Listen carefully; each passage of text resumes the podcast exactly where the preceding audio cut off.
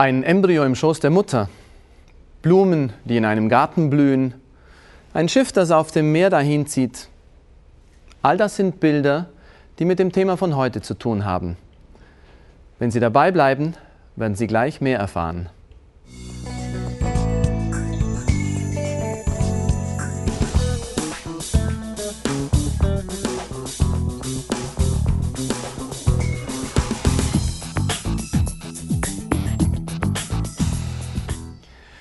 Hallo, ich bin Pater Klaus. Schön, dass Sie heute dabei sind. Wir befinden uns in unserem Glaubens-Crashkurs auf dem Weg, auf dem Weg von der Erschaffung des Menschen durch Gott über den Sündenfall, über dieses Hinweggehen, über die Gnade Gottes, aber Gott, der dem Menschen hinterhergeht. Und er möchte ihn retten, er möchte ihn zu sich führen, er hat einen Heilsplan. In diesem Heilsplan gründet Christus, der menschgewordene Gott, die zweite Person der göttlichen Dreifaltigkeit, die Kirche. Und die Kirche schenkt uns das, was unsere Seele braucht, nämlich Heil, Gesundung.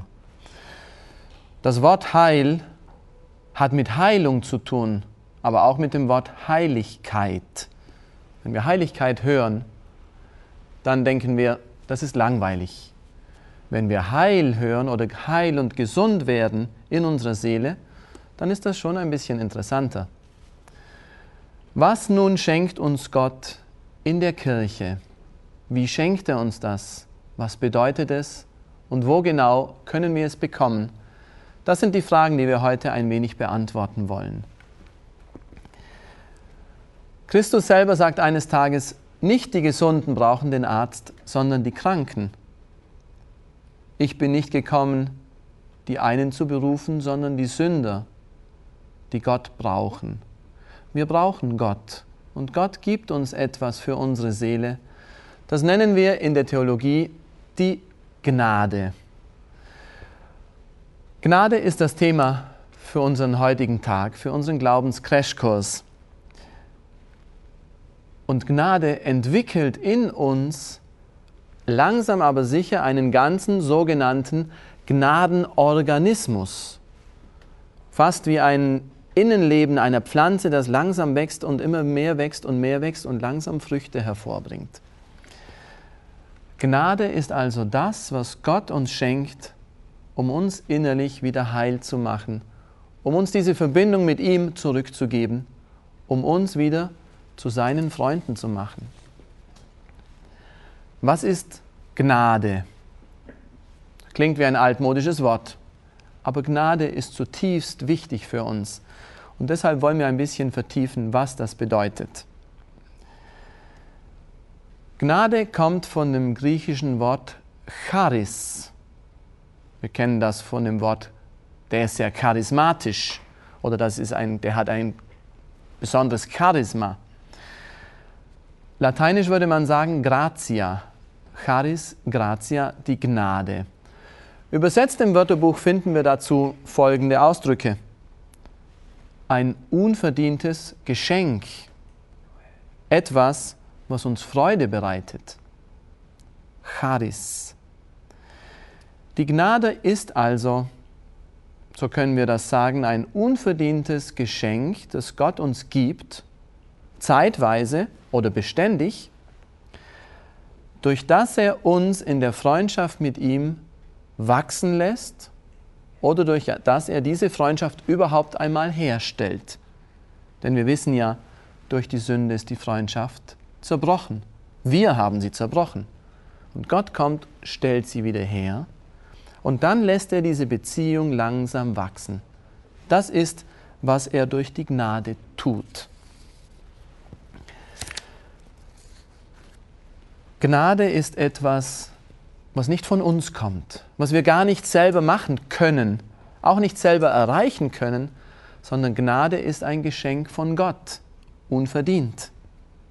Er gibt es, wir können es nicht erwerben, nicht machen, wir sind dafür nicht wirklich die Erstverantwortlichen. Gnade hat etwas zu tun mit Beziehung, Gnade ist das, was Gott uns schenkt, damit die Beziehung zu ihm neu wird, tiefer, intensiver. Sie ist also etwas Dynamisches, nicht etwas Statisches, etwas, was vom Himmel kommt und in meine Seele hineinfällt und da ist es, sondern Gnade ist ein Wachstumsprozess, der auch abnehmen kann. Etwas Dynamisches, denn es hat mit Beziehung zu tun. Und Beziehung ist nie statisch, sondern immer in Bewegung. Beziehung wächst, Beziehung vergeht, Beziehungen können zerbrechen oder Beziehungen können unsagbar intensiv und persönlich und vertraut werden.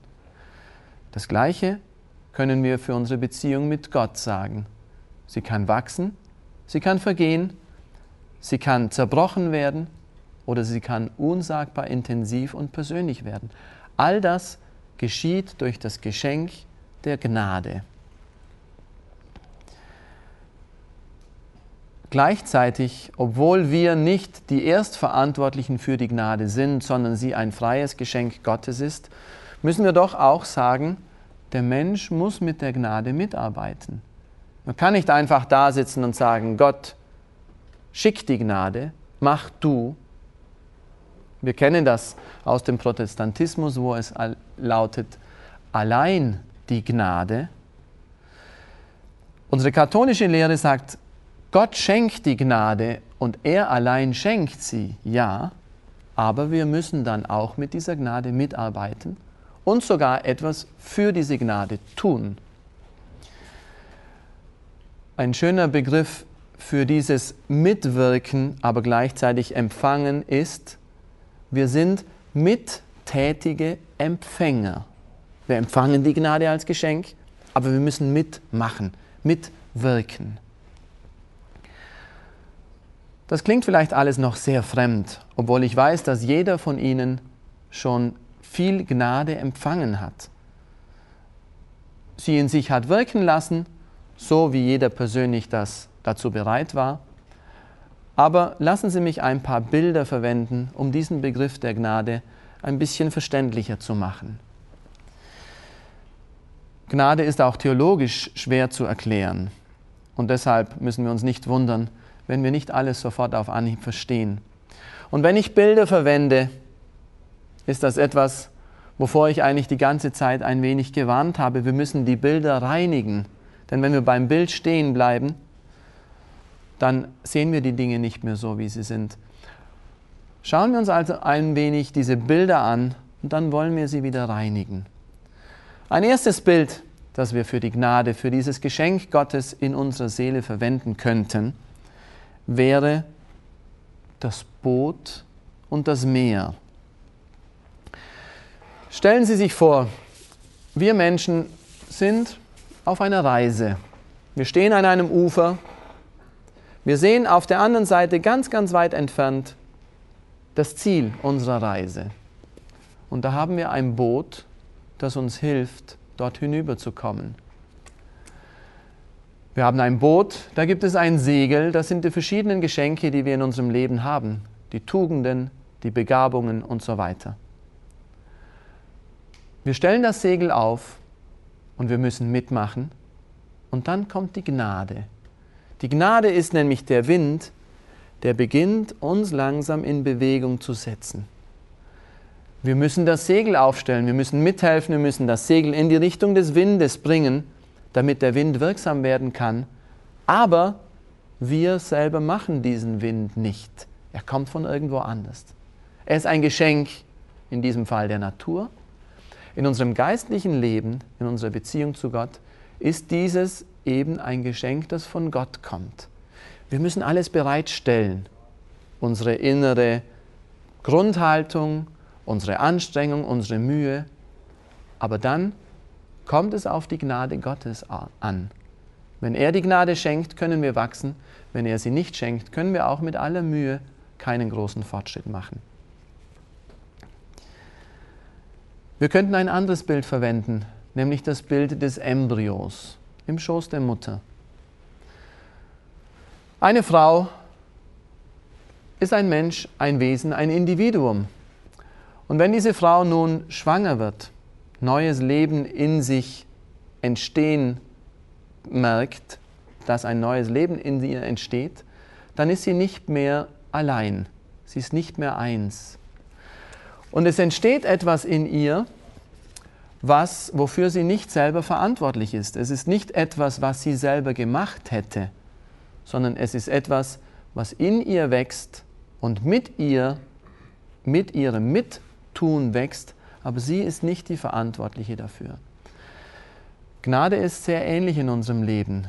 Sie kommt nicht in unseren Schoß, sondern in unsere Seele. Und dort beginnt sie langsam zu wachsen.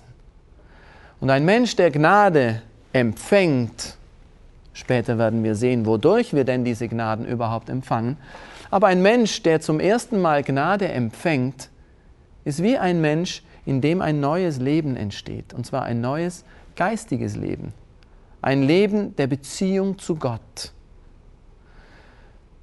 Ohne Gnade kann ein Leben der Beziehung zu Gott nicht wachsen.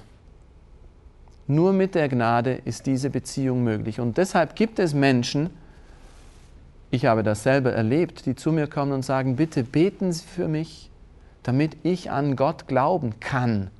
Ich möchte von mir aus gerne glauben, aber ich kann es einfach nicht, ich schaffe es nicht.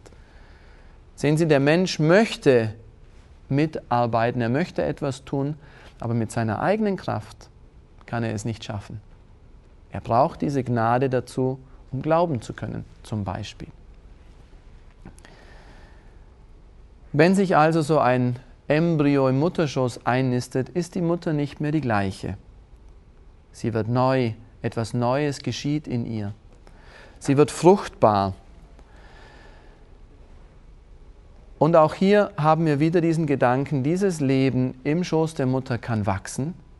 Und im Normalfall wird es auch wachsen, wenn alle Mittel dazu zur Verfügung gestellt werden. Aber das Leben kann auch kaputt gehen, gewaltsam getötet werden. Das Gnadenleben in uns ist ähnlich. Wenn wir die Mittel bereitstellen, die wir als Menschen bereitstellen können, dann wird es wachsen, weil Gott es wachsen lassen möchte.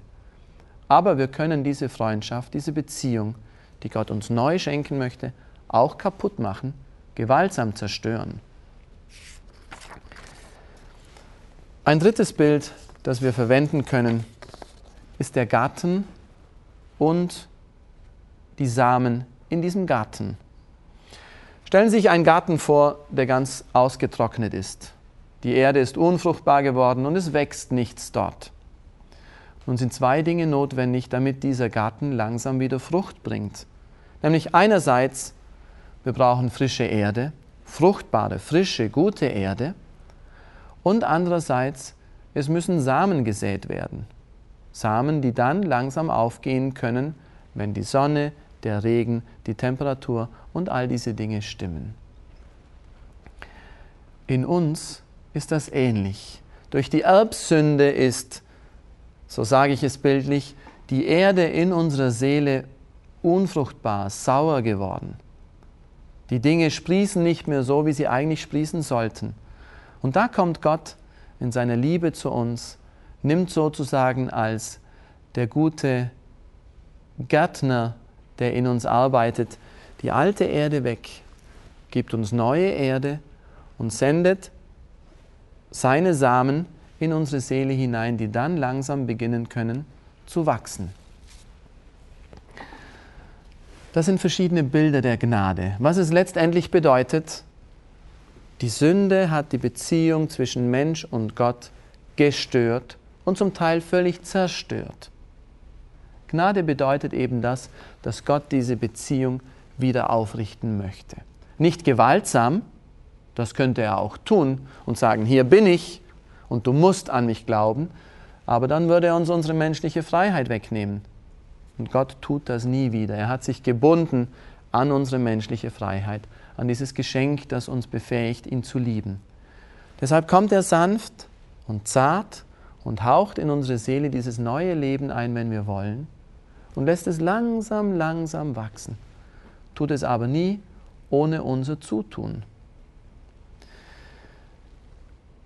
Wie können wir denn Gnade definieren? Wir haben vieles schon gesagt. Ich lese Ihnen eine Definition vor. Die Gnade ist das göttliche Leben oder die göttliche Liebe, insofern sie sich dem Geschöpf zuneigt und ihm Anteil gibt am göttlichen Sein. Die göttliche Liebe, also Gott selber in seiner Liebe, neigt sich dem Menschen zu, um dem Menschen Anteil an seinem Wesen zu geben, mit anderen Worten, um den Menschen ein neues Leben, eine neue Beziehung zu schenken, nämlich zu ihm, zu Gott. Wir unterscheiden verschiedene Arten von Gnade. Das alles mag ein bisschen trocken klingen. Ich hoffe, in unserem nächsten Crashkurs wird das dann praktischer, wenn wir zu den Quellen der Gnade gehen. Aber lassen Sie mich trotzdem diese theoretischen Dinge sagen. Da gibt es zuerst einmal diese ganz ursprüngliche Gnade, die Gott uns schenkt, um uns überhaupt Gott fähig zu machen. Wir können das am besten vergleichen mit dieser neuen Erde, die er in uns hineinlegen möchte, in diesen Garten unserer Seele. Diese ganz neue Erde, um ein neues Leben überhaupt beginnen zu können, nennen wir heilig machende Gnade. Das ist diese ursprüngliche Erneuerung des Menschen. Denken wir daran, durch die Sünde hat sich der Mensch von Gott getrennt und ohne Gott kann der Mensch nicht viel. Ohne Gott ist das Leben des Menschen begrenzt, verkümmert, armselig. Und da muss Gott zuerst einmal mithelfen, damit überhaupt ein neues Leben möglich wird. Und das ist die sogenannte heiligmachende Gnade, diese Urverbindung, die Gott uns wieder schenkt. Ich darf wieder du zu Gott sagen, ich darf ihm wieder in die Augen schauen, er möchte wieder freundschaftlich mit mir verbunden sein. Dann haben wir die sogenannte aktuelle oder momentane Gnade. Die kriegen wir ständig von Gott. Das sind Momente, Augenblicke, kleine Dinge des Alltages, die uns helfen, stimulieren, motivieren, um ein kleines Stück näher zu Gott zu kommen. Das kann so etwas Einfaches sein wie das gute Beispiel einer anderen Person. Vielleicht bin ich böse, ungeduldig, ein wenig zornig, ich schimpfe mit jemandem und dieser jemand ist geduldig und gütig. Gott nutzt diese Geduld und diese Güte, um meiner Seele eine Gnade zu schenken, nämlich zu sagen, es ist nicht gut, dass ich zornig bin. Könnte ich nicht auch gütig sein? Eine aktuelle Gnade, die jeder von uns oftmals bekommen hat. Das gute Beispiel eines anderen Menschen. Das kann ein Wort sein, das uns in einem Moment besonders anspricht. Vielleicht ist jemand in meiner Familie gestorben und es kommt jemand und sagt, wie schön, dass wir den Glauben an die Ewigkeit und an den Himmel haben. So müssen wir nicht traurig sein, sondern können uns freuen, dass der Verstorbene sein ewiges Ziel bereits erreicht hat. Eine Gnade für meine Seele, um in meinem Glauben, in meiner Beziehung zu Gott wachsen zu können. Momentane, aktuelle Gnade. Ein Buch, das ich lese zum Beispiel. Ein Satz, ein Vorbild, ein Beispiel, ein Ideal von einem Menschen, der in einem Buch erzählt, was mich motiviert, um besser zu werden, um die Gebote Gottes ehrlicher zu halten, um mir mehr Zeit für Gott zu nehmen. Ein schlechtes Gewissen kann eine momentane Gnade sein, das mir sagt, du sollst Gott nicht immer auf den letzten Platz schieben. Es gibt wichtigere Dinge, als diesen Anruf jetzt entgegenzunehmen nämlich das Gebet. Nimm Gott nicht immer die Zeit weg. All das sind momentane, aktuelle Gnaden, die Gott immer wieder ganz bewusst auf uns herabsendet, damit er uns mit sich mehr verbinden kann. Wir sollten sehr aufmerksam sein auf diese Gnaden, denn sie können uns sehr helfen, in unserer Beziehung zu Gott große Schritte zu tun. Dann haben wir die sogenannte sakramentale Gnade. Das sind all die Möglichkeiten, die Gott uns schenkt durch die verschiedenen Sakramente, um ihm näher zu kommen. Über diese sakramentalen Gnaden werden wir uns ausführlich unterhalten, denn die nächsten Male werden wir die verschiedenen Sakramente besprechen. Eine ganz starke und große Gnadenquelle, die Gott uns gegeben hat. Die Sakramente. Dann haben wir auch die Standesgnade. Das ist die Gnade, die verschiedene Stände innerhalb der Kirche und der Welt von Gott erhalten, um diesem Stand gerecht zu werden. Zum Beispiel die eheliche Gnade, ein neuer Stand, den wir eingehen, die auch gleichzeitig sakramentale Gnade ist, aber uns hilft, in diesem Stand, in dem wir jetzt sind, so leben zu können, dass wir Gott wohlgefällig sind, dass unsere Beziehung zu ihm wächst. Denken wir zum Beispiel an eine Papstwahl.